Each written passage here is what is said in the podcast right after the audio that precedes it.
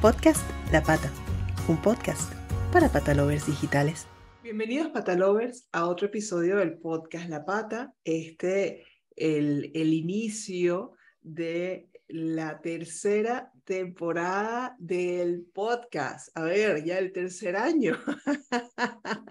esperamos, sí, esperamos que hayan tenido un súper, un súper, eh, pues, feliz comienzo de año y que el 2023 sea el año más venturoso. Y nada, aquí con mis compis de siempre, tercera temporada, ¿qué tal? Pues increíble aquí, tercera temporada, parece esto Netflix. ¿eh? vamos, con todos los avances, todo el mundo estaba deseando ya que llegara la tercera temporada, pues ya está aquí. Así que vayan preparando que Fran tiene las ratas más largas, la barba más larga y las más claras. Feliz año. Feliz año a todos, a todas. Un, un, lujo estar aquí, una tercera temporada. Vamos a ver si seguimos compartiendo contenido de calidad con todos los patalovers. Así es. Este, este contenido viene, promete que tiene mucha calidad porque vamos a hablar de la demanda de energía y de actividad de los perros según razas o morfologías. Eh, yo creo que aquí, pues, hemos, hemos en, varias oportunidades eh, no solamente desmentido, desmentido mitos acerca del espacio y, de, y, del, y, del, perro según la morfología, sino también hemos escuchado y es muy común las inquietudes acerca de eh, estos casos de mi perro no para quieto en casa, o empieza y, va haciendo carreras sin parar por toda la casa, o no, no para. Al final, yo creo que eso también tiene que ver mucho con entender a, a, nuestro perro las necesidades que tiene y según eso, pues saber suplir esas necesidades. Eh, eh, hay perros que tienen mayor demanda de energía, necesitan drenar más, eh, y hay perros que pues tienen una menor demanda de energía. Vamos a hablar precisamente de ese tema. Perfecto. Bueno, pues vamos al lío. Vamos a empezar. Eh, este tema es un tema que a mí me encanta, porque los somos amantes del perro de trabajo, pues sin duda el perro de trabajo es un perro con una alta demanda de energía, si lo queremos catalogar de esa manera. Son perros que necesitan actividad, son perros que necesitan estimulación y sobre todo el perro que necesitan que satisfagan sus necesidades, como todos los perros. Básicamente todos los perros lo único que necesitan, igual que cualquier individuo, es que satisfagan sus necesidades. Ahora, ¿cuáles son las necesidades de cada uno? Pues cada uno como individuos y cada uno como raza tenemos las nuestras. Y tenemos que tener en cuenta que un border collie no es la raza más lista del mundo, como todo el mundo piensa y dice, es que son los más rectos del mundo, lo he visto en, el periódico, y los malinois no son un perro, el perro policía, no, han nacido para ser el perro policía.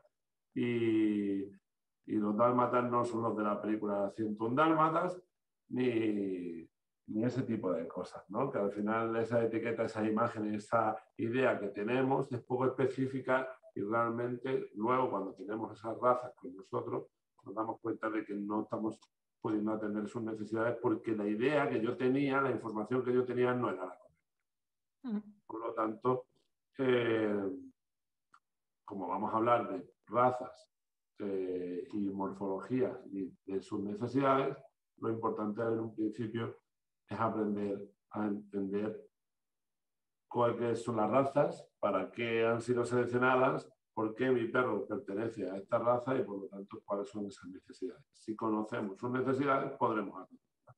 Si no conocemos sus necesidades, pues no podremos atenderlas y entonces empezarán a salir los problemas. mi perro se sube por todos lados, mi perro tira mucho de la correa, mi perro lo suelto en el campo y no vuelve, se mete a la nariz y desaparece.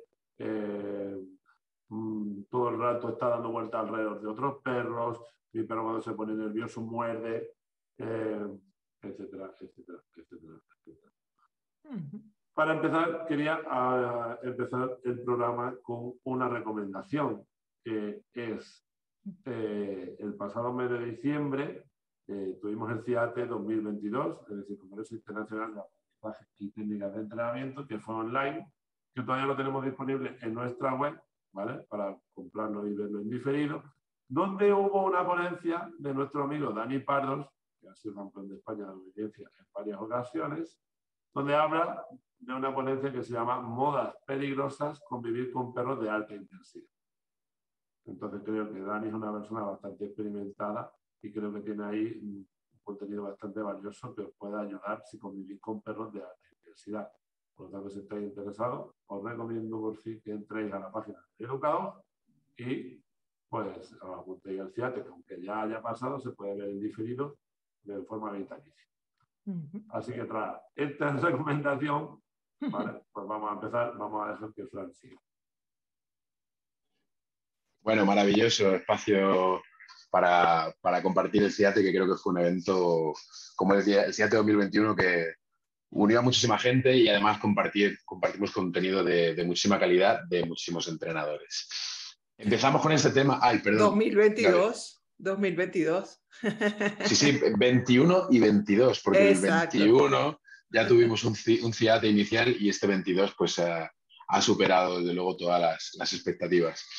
Eh, respecto a perros enérgicos, seguramente vamos a hablar de razas ahora y entraremos un poco en el debate de qué razas, qué, qué necesidades, como bien decía Gonzalo, pero creo que hay una cosa, hay un apunte que hacer antes de, comenzar, ¿no? Hablar de, estas necesidades, del ejercicio, del no ejercicio, de qué tipo de necesidades tiene cada raza y demás, que es eh, intentar de forma proactiva, de forma previa a compartir eh, la vida con un perro y, y, más en concreto con una raza determinada, que haya una conexión entre tu estilo de vida y tu forma de ser y tu filosofía en general y que haya esa conexión con el tipo de perro que vas a, con el que vas a compartir vida. Eh, por desgracia nos encontramos en el día a día en Granada con, muchísimos casos de familias que comparten vida con un perro completamente opuesto por sus necesidades, por sus eh, características de raza y por un montón de factores que en muchas ocasiones incompatibilizan eh, las rutinas del día a día. ¿no? Y hablamos, por ejemplo, de personas que, eh, a las que les gusta muchísimo la tranquilidad, personas poco activas a nivel, a nivel físico, personas que necesitan eh, o que en su casa pues quieren una, un silencio, una, una, vida más zen, ¿no? más budista y más, por decirlo de alguna manera, más tranquila. Y, por ejemplo, seleccionan como primer perro un Jack Russell. ¿Ok? Entonces, aquí ya de primeras tenemos un contrapunto eh, muy grande sobre el que van a tener que luchar durante muchísimo tiempo.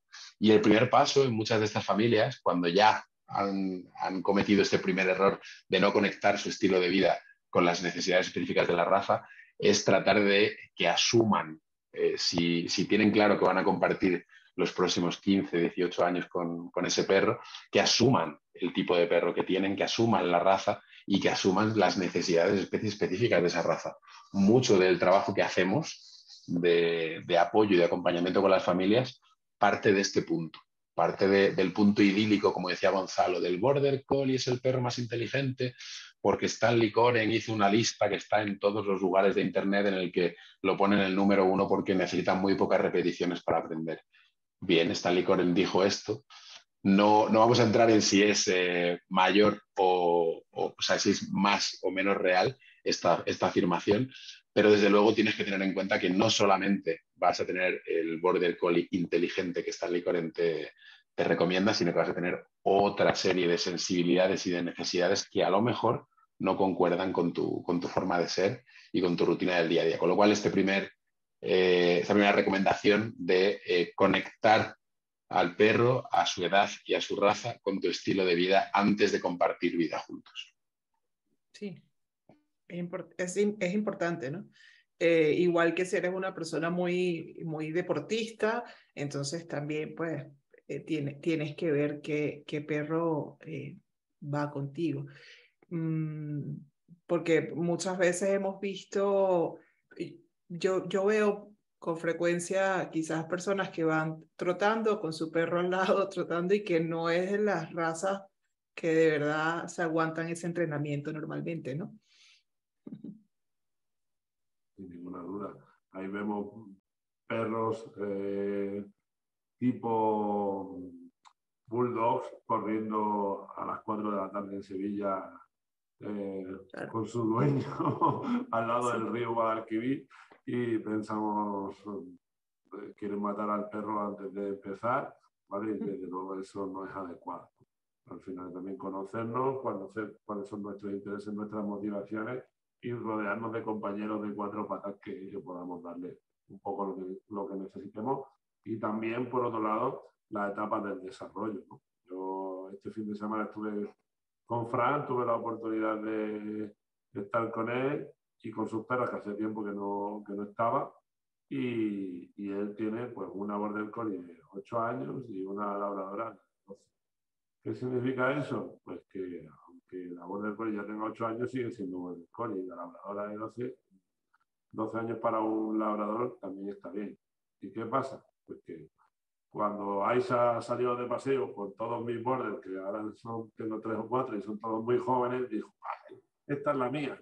Y disfrutó, volvió a sacar todo ese potencial, ¿no? Todo ese tema de disfrutar, ¿no? De, lo que tiene, ¿no? Entonces también la etapa del desarrollo es súper importante entenderla para poder darle a cada uno, eh, atender sus necesidades y poder darle a cada uno lo que necesita.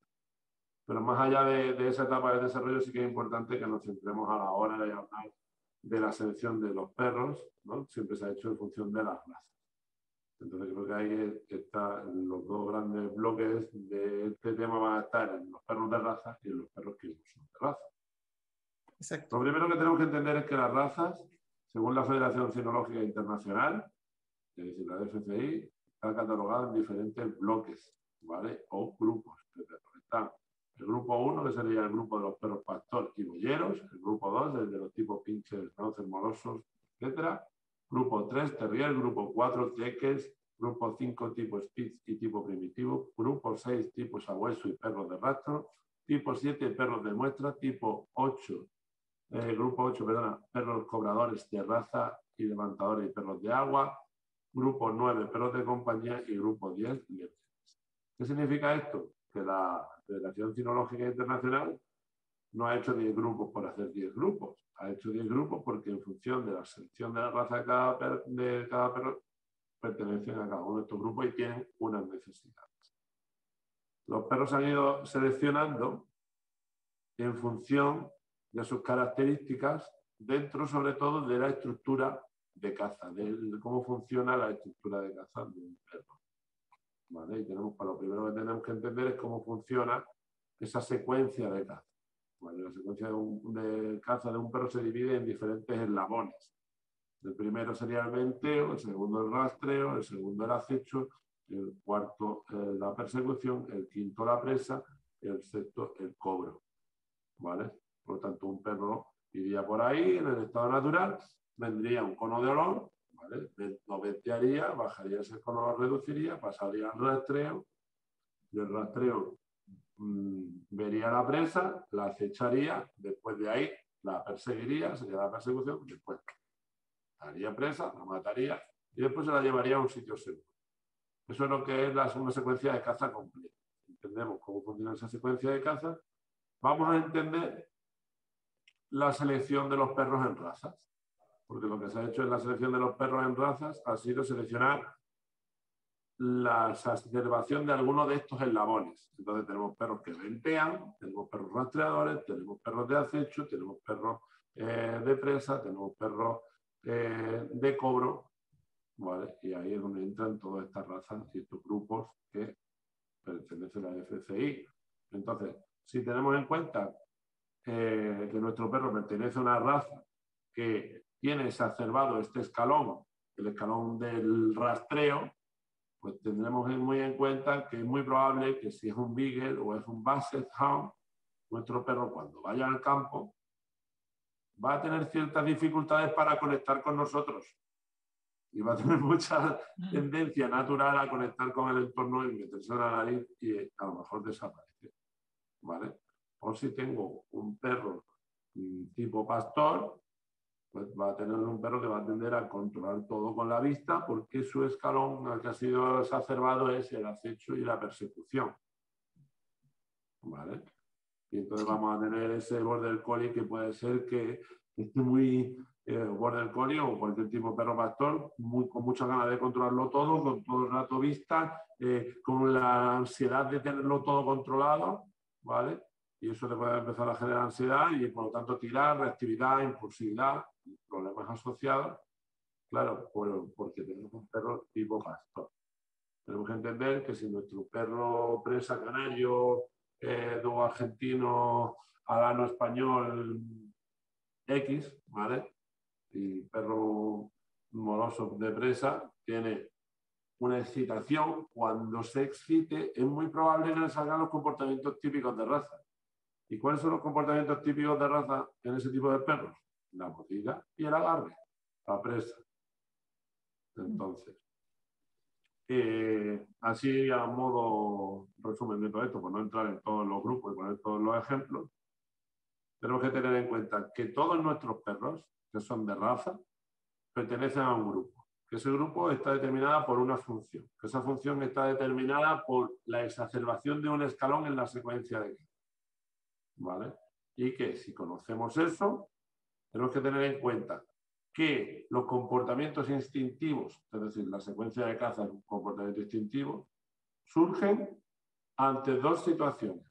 Uno, que exista un estímulo desencadenante innato de ese, eh, comportamiento instintivo, es decir, que por ejemplo venga el conodolor de un conejo, y entonces viene el estímulo que es innato y activa eso, o dos, los niveles de estrés sean demasiado altos. Si un perro está muy estresado, puede dar comportamiento instintivo sin que haya la presencia de ese estímulo desencadenante.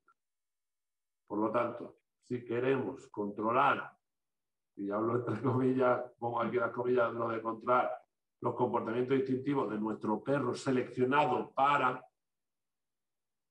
puedes controlar que no esté el estímulo desencadenante innato, es decir, es difícil que persiga el rastro de un conejo en una ciudad porque no suele haber muchos conejos por la ciudad, menos en Madrid, que está lleno. Gracias.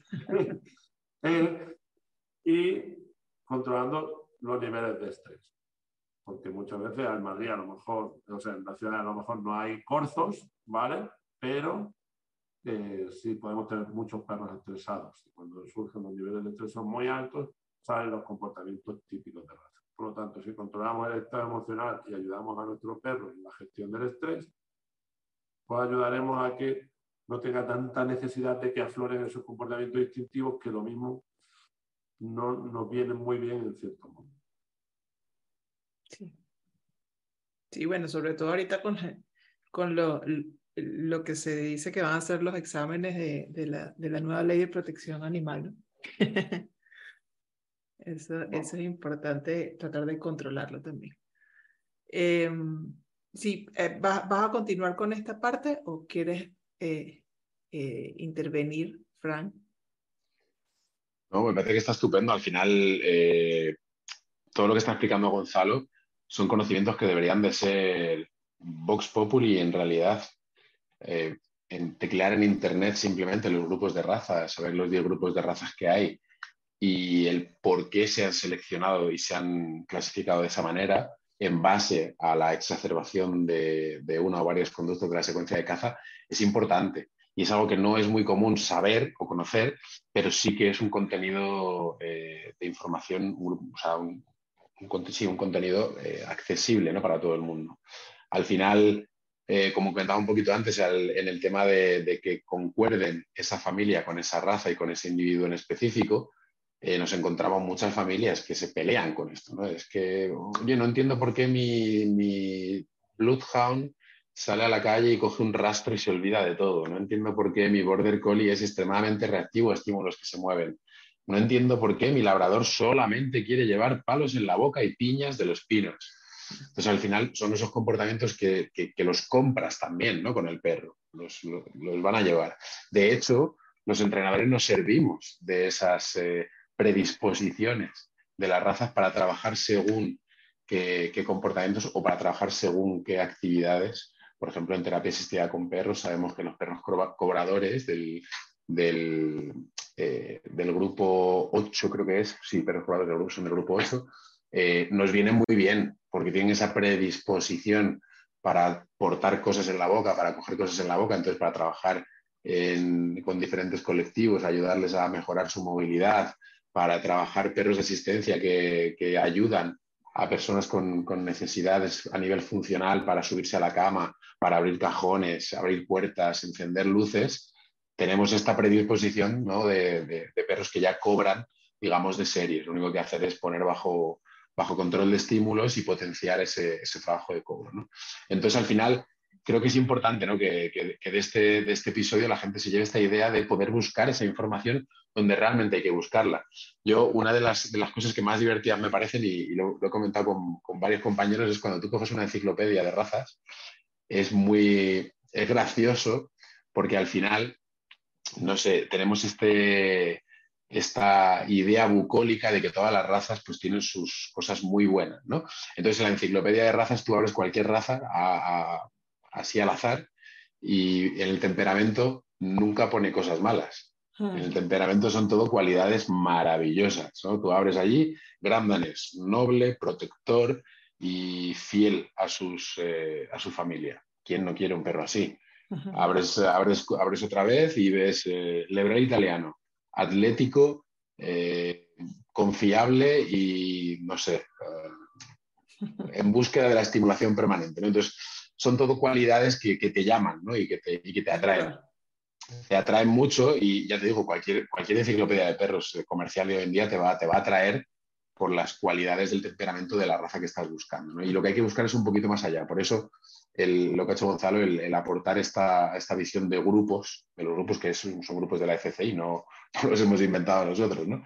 Entonces ahí te da un poquito la idea de qué comportamientos están exacerbados en esa raza, de qué comportamientos va a traer de serie tu perro y vas a poder eh, ponerte al lado del perro para saber que eso es algo que, hemos seleccionado nosotros como humanos y que hemos potenciado con, la, crianza y con la selección de las razas.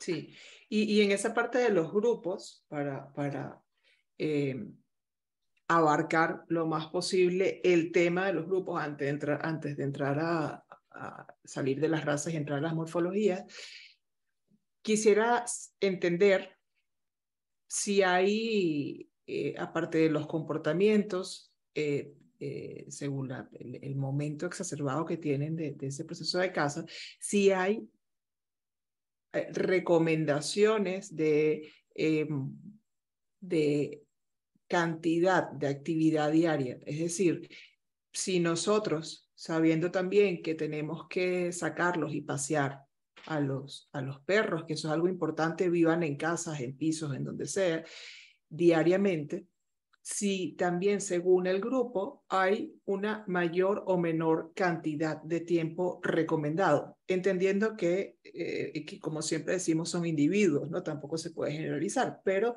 si hay algo allí a nivel de predisposición. Vale, creo que Fran en el podcast anterior habló de un, un, aspecto que era bastante importante, ¿no? De tener cuidado con la sobreexposición o la sobreestimulación.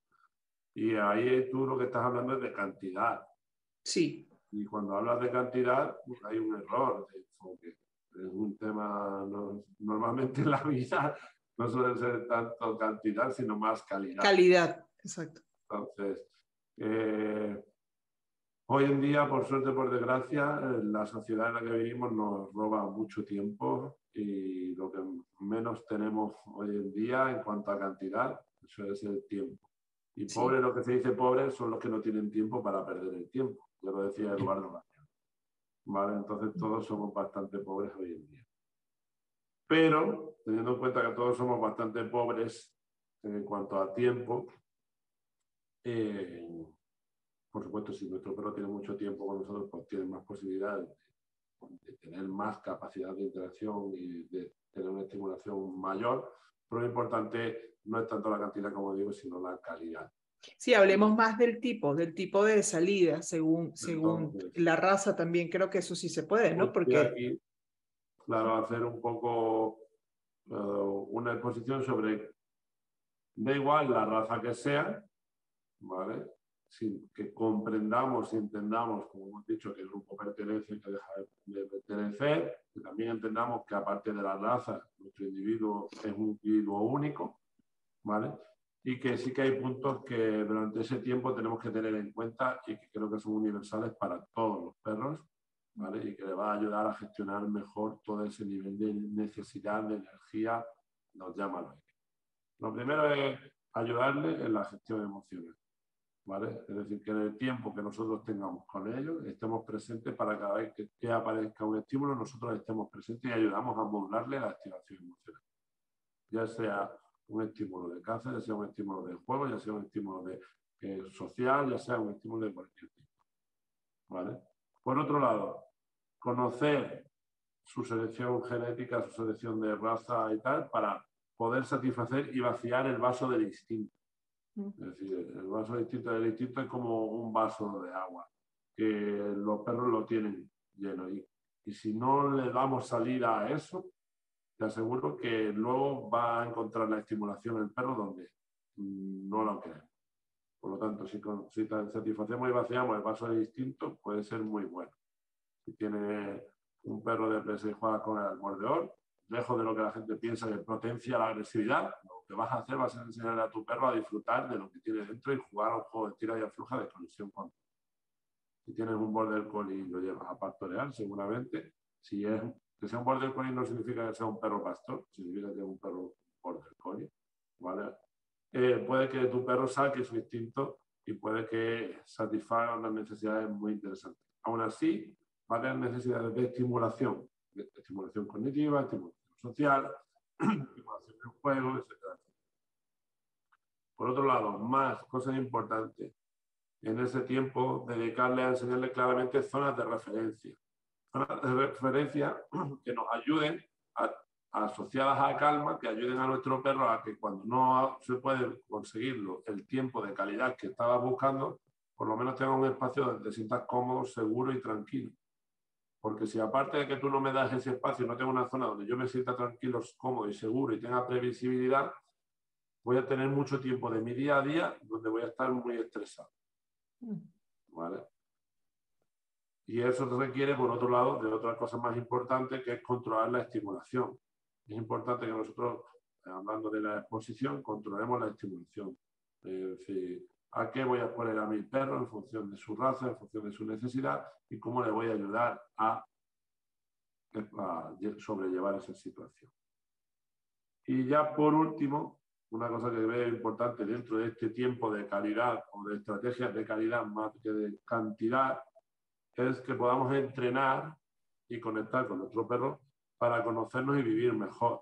Es decir, si tú y yo simplemente eh, lo único que hacemos en el día a día es, mientras yo trabajo, tú estás en casa, luego te saco con la correa, me pongo con el móvil a hablar, mientras te saco con la correa, el poco tiempo o el mucho tiempo que tengo no, lo estoy dedicando a conocerte o a conectar Entonces, entrenar cualquier disciplina, cualquier deporte, apuntarse a un grupo de gente que quiera entrenar, salir a pasear, hacer algo, que sea para dedicar ese tiempo de calidad, en concreto para hacer una actividad contigo, llámala X en función de tu raza, tu necesidad, que te va a ayudar a que nos conozcamos mejor y, conectemos mejor. Y eso yo creo que es uno de los grandes consejos que os puedo dar.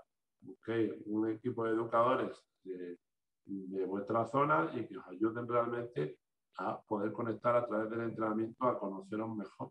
Yo a mí una de las cosas que más me gusta hacer en mi día a día es sacar el rato donde mis perros sacan su instinto a través de su actividad yo no soy pastor, yo soy entrenador de perros, pero hago pastoreo para entrenar y sacar su vaso de necesidad y disfrutar de su verdadera esencia, de lo que hay más allá de mi perro que persigue un liebre si va por el campo, sino lo que hay en su verdadera esencia como border collie y darle ese momento, que es un momento mágico entre nosotros, y después, por otro lado, disfrutar de actividades que le gustan a mi hijo hacer y acompañarles ahí o buscar información juntos sobre eso. Es decir, conectar y conocer lo que cada uno tiene sus intereses y eso. Entonces, podérselo dar y poder buscar, creo que sería el mejor de los consejos que os daría eh, para proporcionarles calidad al tiempo con vuestro perro. Sí, sí, al final que, que no se trata de, digo, gran conclusión de esto, que no se trata de tiempo, sino de la calidad o del tipo de, de, actividades eh, que haces según el conocimiento que tengas de tu compañero y, y, de lo que le guste, de lo que necesita, de esa parte de, de controlar estímulos.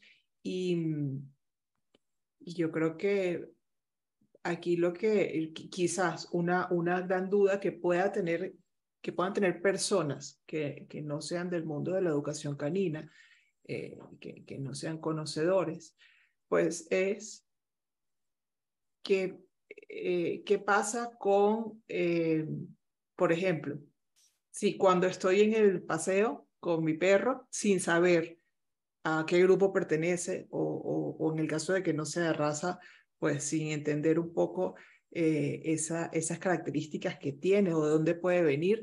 Eh, ¿Qué pasa si cuando estoy en el paseo, él eh, siempre está concentrado nada más en oler, oler, oler? Y no, y no pero oler de, de una forma muy, muy de sabueso, ¿no? Que no, que no levanta cabeza. O, como decía Frank, también con el tema de, de, de, del, labrador, en este caso del, del que corresponde al grupo de presa, de que siempre buscar una piña, buscar un palo, buscar. Entonces, hay conductas que tienen, yo creo que a lo mejor la respuesta puede venir un poco por lo que estabas conversando ahorita de controlar los estímulos, pero tampoco quiero suponer eh, qué, pasa cuando hay conductas que son muy marcadas que tiene el, el, perro y cómo ayudarle, ¿no? Sin duda también puede, puede tratarse de un tema de que, como ha mencionado, eh, siempre esté estresado y no nos estemos dando cuenta, pero yo creo que eso puede ayudar mucho. Bueno, creo que va, va un poco por ahí. Creo que tú misma te has, medio respondido la, sí, sí, sí. Eh, el tema. En primer lugar, a ver, eh, hay, que, hay que saber diferenciar, ¿no? El, tener un sabueso, un bloodhound, un beagle y un perro de rastro, un perro de sangre, eh, va a hacer que le veas en muchas ocasiones con la nariz abajo del suelo, extremadamente concentrado. Y también te digo que disfrutes de ese momento, ¿no? que estás viendo a tu perro con su máximo eh, en su máximo esplendor, ¿no? buscando hacer algo que le, que le divierte un montón y además tu experiencia como humano va a ser simplemente que ves a un perro con la nariz pegada al suelo, pero él está teniendo una experiencia muchísimo más interesante que, que la tuya eh, meramente observando. ¿no? Al final son 300 y pico millones de células olfativas versus 5 millones que tenemos nosotros y una serie de capacidades también a nivel olfativo eh, extremadamente más potentes que las nuestras, ¿no? Entonces, en primer lugar, disfruta de esos comportamientos, ¿no? También, también pasa. Y en segundo, sí que es cierto que, eh, digamos, nosotros en, uno de nuestros tics, cuando hacemos valoraciones, ¿no? Uno de los elementos que más valoramos es cuánto de compulsivo o mm. cuánto de repetitivo ¿vale? Es este comportamiento. ¿Cuánta compulsividad hay en este comportamiento? ¿no? Porque, como había dicho Gonzalo antes, eh, este comportamiento puede darse en presencia de un estímulo, lo cual sería algo bastante lógico, en presencia de un estímulo bastante evidente, y este comportamiento también puede darse en ausencia de este estímulo detonante.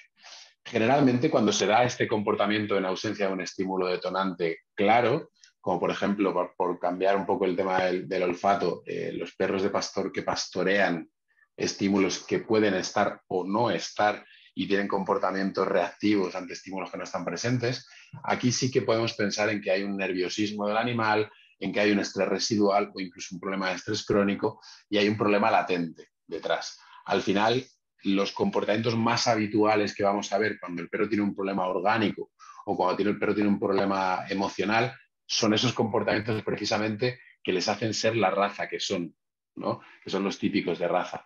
Por tanto, hay que también diferenciar un poquito en la compulsividad de, la producción de ese comportamiento. No es lo mismo un perro que tiene esa tendencia natural por su raza a olfatear más de la cuenta, a activarse más a nivel visual, a aportar cosas en la boca, a otro perro que es incapaz de eh, estimularse o de recoger información del entorno porque solamente eh, se dedica a hacer ese comportamiento que estamos señalando. Cualquier perro que sea incapaz de recoger información del entorno sea la raza que sea, es un perro que seguramente va a tener algún tipo de alteración, ¿vale? Va, a estar, sufriendo algún tipo de alteración. Al final, nuestros perros, antes de ser eh, X raza, son exploradores natos y son animales que se, que se sirven muchísimo de sus, eh, de sus sentidos y del poder capacitivo, sobre todo de su sentido más potente, que es el olfato, para recoger información del entorno.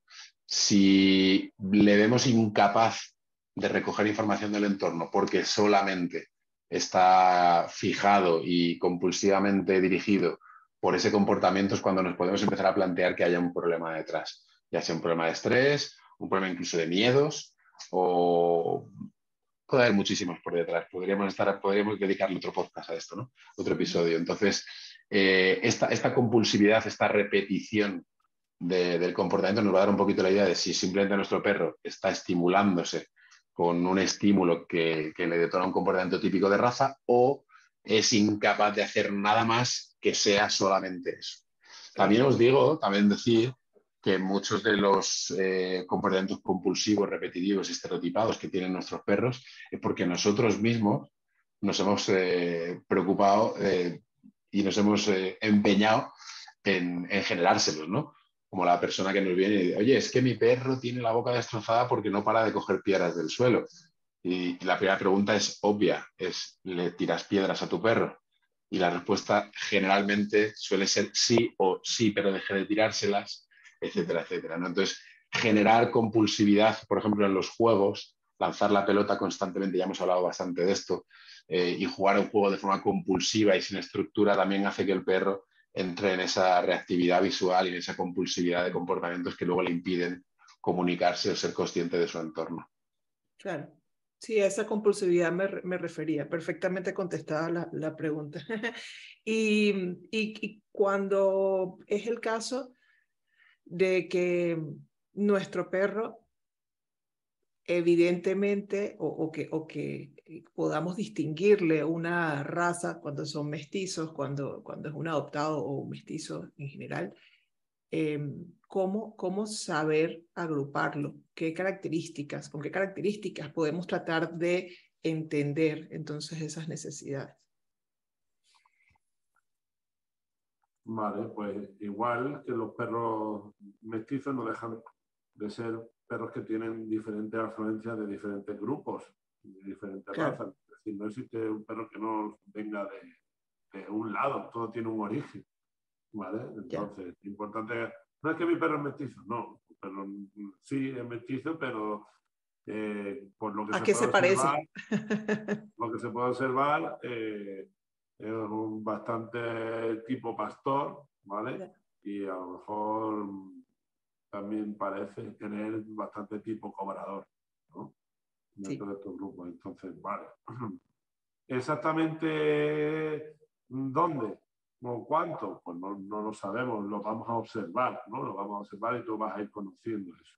Al final lo importante es que tengas en cuenta si bien un mestizo de terrier, que es un perro muy obcecado en la tarea, se mucho eso, ¿no? En los terrier, o sea un perro tipo pastor, que es un perro más controlador, que tira más de vista, o un perro de caza y dentro de la caza que sea más de rastro, que tiende a tirar la nariz. al final lo importante es un poco lo que acaba de explicar Frank en el apartado anterior.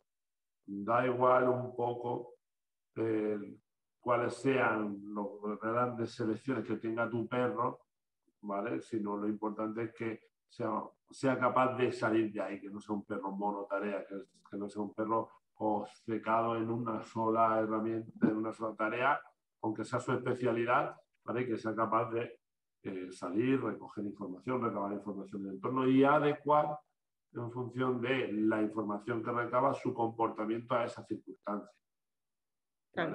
No hay nada más importante en esta vida que adecuar nuestro comportamiento al entorno. Es lo que los maestros de todo tipo tratan de enseñarnos a lo largo de la vida. A adecuar nuestro comportamiento al entorno, porque en función Perdonen, que es que hay, hay como un taladro al lado y... ¿Sí? Eso es, aprovecha para ayudarle. Sí, sí, sí, aquí bien. Entonces, lo que estábamos comentando, ¿no?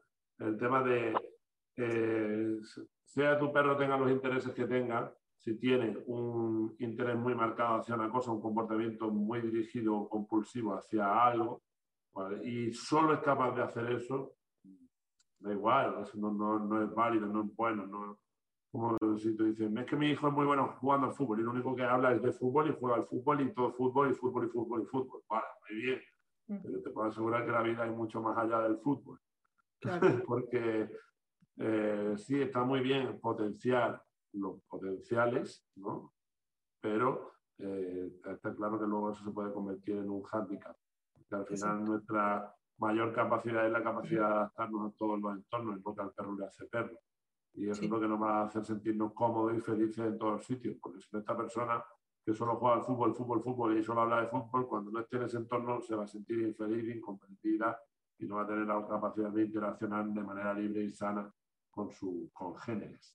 Sí. Entonces, eh, ser capaz de tener un perro que por supuesto pueda satisfacer esas necesidades, pero que también sea capaz de recoger información, de montar, de trabajar contigo, de hacer algo, de relacionarse más allá de una monoactividad. Entonces, ayudarle con eso es algo fundamental. Sí, al final un perro eh, que, no, que no sale, que no comparte, que no socializa, pues normalmente es un perro que va a tender a ser más nervioso, reactivo, etcétera, ¿no? Creo que eso es, es importante que es el típico perro que dice, bueno, porque es chiquito, siempre lo tengo en casa. E, eso no, no está bien. sí, y, y ahí en algún episodio hicimos con, con, una veterinaria que se especializa en toda la parte fisioterapéutica y, y también de actividad de ejercicio y hablábamos de actividades de ejercicio con los perros, de los perros como el agility, como el mantrailing. Eh, también está mencionando otras actividades aquí, como, como el pastoreo. Eh, ¿Existen eh, eh, o, tienen alguna recomendación para, para, estas, para estas actividades según, más allá de según qué grupo? Porque creo que eso es algo que nos queda bastante claro pero, pero alguna recomendación para, para poder desarrollarlos de la mejor manera. Creo que en primer lugar deberíamos decir que para actividades eh, y disciplinas deportivas específicas requieres de un profesional al lado que te ayude a, a llevarlas a cabo de una forma correcta, porque al final todas aquellas que requieren eh, ejercicio físico van a requerir de una progresión en el ejercicio y de una gradualidad en el ejercicio pero generalmente todas aquellas que, estén adaptadas ¿no? a la raza. Al final, eh, si, tú eres un, amante del agility porque te gustó mucho el agility históricamente o porque tienes un amigo que ha hecho agility o porque has visto agility en la tele, pero tienes un mastín español, eh, puedes amar mucho el agility, pero no deberías de hacer agility con tu mastín, ¿no? Porque al final la, raza no es, no es no es un ejercicio que esté adecuado a, esa raza. ¿no? Eh, por ejemplo, para hacer cualquier trabajo de detección deportiva, ¿vale? hoy en día que cada vez está creciendo más el mundo de la detección, pues es muy interesante. Hay muchísimos perros que, lo disfrutan. Al final todos los perros tienen un olfato eh, prodigioso, pero hay razas que por su energía, por su activación y sobre todo por la cantidad de millones de células olfativas que tienen en relación a otras, eh, pues son más propensas a, ser seleccionadas en trabajos de detección, ya sea detección deportiva, biodetección, etcétera. Para hacer, por ejemplo, dijiste agility, el, el mantrailing. Mantrailing. Pues, si tienes un bloodhound, vas a... Mira, recuerdo, por ejemplo, en, México este año, eh, cuando estuve en mayo, había un grupito de gente que vino a un seminario que dimos de, de agresión y tenían un grupo de man trailing que era maravilloso porque todos eran bloodhounds y era genial, ¿no? Eh, ver trabajar a esos perros, ver, ver todo el potencial que puede sacar ese perro en una actividad como esa. ¿vale? Y todo canalizado, pues es que es, es, es una gozada, ¿no? Sí, nosotros, yo, yo, perdón que te interrumpa, pero de este punto eh, tengo una anécdota muy bonita que tiene que ver con eso también. Con, eh, estábamos justo este, eh, el año pasado grabando un vídeo acerca de, de, del ejercicio con, con, esta, con esta veterinaria que, que está especializada en fisioterapia y una de las, de las perritas del centro eh, es de esta raza y, y, ella fue la encargada de hacernos la exhibición de Man Trailing y espectacular porque es una perrita que ya tiene, que creo que ya son 12 añitos y está ciega, se quedó ciega totalmente, o sea, fue, fue progresivo, ¿no? No es que nació ciega, ella, ella aprendió a hacer el man trailing eh, todavía con vista y hace unos poquitos años se quedó ciega. Y lo hace perfecto, es decir, no, nada cambió en ella, ¿no? Y es muy bonito eso. Es que si, si, lo, si lo, pensamos de, de alguna manera, el, la pérdida de la visión para un perro es hasta mejor para, no para, es, para, eso. No es que sea mejor, evidentemente, ¿no? Pero claro, no, claro. no, es tan dramático como que un humano pierda la visión, ¿no? Sí. Que nosotros, eh, si perdemos la visión, eh, perdemos un sentido clave para nosotros, ¿no? Pero en un perro, perder la visión no es tan dramático. Es un problema, ¿no? Porque al final pues, va a tener ciertas necesidades y ciertos hándicaps ¿no? en su día a día, pero no es tan dramático como, para, como lo es para nosotros. Sí. ¿Vale? Entonces, eh, en, el, en el man trailing, un perro ciego puede trabajar perfectamente y habrá que adaptar cuatro cositas de sistemática al principio, pero vamos, puede trabajar sin problema. Sí. Y, y ves cómo, cómo eh, esos perros, eh, en este caso cuando, cuando vimos el de ella, fue muy bonito porque realmente lo que decía la veterinaria es cierto, eh, estaba como en su salsa, estaba en lo suyo, es decir, se emociona cuando llega el momento que tiene que, que, que desarrollar la actividad. Claro, que se lo digan a Gonzalo y a Chiqui, que dice, oye, que tengo que ir a recoger las ovejas. Y tú te puedes ir, cualquier persona se podría ir con esa perra a recoger las ovejas de un lado a otro porque la perra sabe eh, cómo llevarlas, sabe cómo hacerlas. Entonces, es un momento de disfrute en el que ves a los perros, como decía Gonzalo, pues en todo su potencial. ¿no? Con lo cual, al final, el, por, por redondear ¿no? este episodio, el, el decir de lo importante que es adaptar el tipo de actividad al tipo de raza, al tipo de perro que tienes en casa. Sí. Bueno, eh, a mí me quedó súper claro, yo creo que a todos también los oyentes, los que, los que están viendo el episodio, les quedó claro. Creo que es muy importante buscar, si no lo han hecho todavía, como dicen, eso es información eh, totalmente democratizada, está para todos. Buscar el, el bloque eh, según la raza, la morfología al que pertenece tu compañero. Y no sé si tienen al, al, la conclusión, como siempre, a, a Gonza le encanta dar las conclusiones de los episodios. bueno, yo aquí voy a hacer solo una, una conclusión. Eh, y creo que para mí es la más importante porque a mí me toca muy de cerca. Eh, creo que no hay nada más eh, bonito que poder disfrutar de la verdadera esencia que tiene tu perro. Infórmate, mira a ver exactamente para qué ha sido seleccionado tu perro y trata de darle esa actividad y a ver qué pasa. Y a ver qué pasa. Y a lo mejor descubres que lo que tú creías que era tu perro es otra cosa.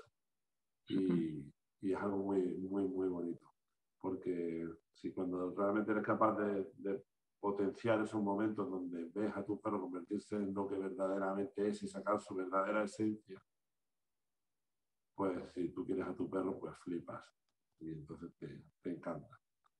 Y eso sería un poco la conclusión que yo haría. Investiga, trata y busca un tiempo de calidad con respecto a él, en base a cuáles son sus motivaciones y cuáles son sus necesidades, y seguramente disfruten mucho más. Así es al final bien dicen que un perro te cambia la vida, porque siempre te hace ser mejor, siempre te hace eh, eh, empatizar más, te hace compartir más, te hace hacer más ejercicio también. y, y te, hace, te puede hacer incluso ahorrar, porque te hace salir más a lo natural, a lo real, ¿no? No, no tanto al, al tema de, del, del, consumismo y de esta vida agitada que todos tenemos muchas veces te hace pisar tierra siempre. Y siempre está ahí cuando estás mal, cuando estás bien, cuando estás como sea. Ese es el cierre de este episodio, sin duda. Sí. bueno, muchísimas gracias por un episodio más, eh, lleno de conocimientos y de, y de conclusiones eh, muy válidas para la vida. Y nada, será hasta otro. un abrazo, nos vemos en el próximo. Sí, chao, beso. Chao. Podcast La Pata un podcast para Patalovers Digitales.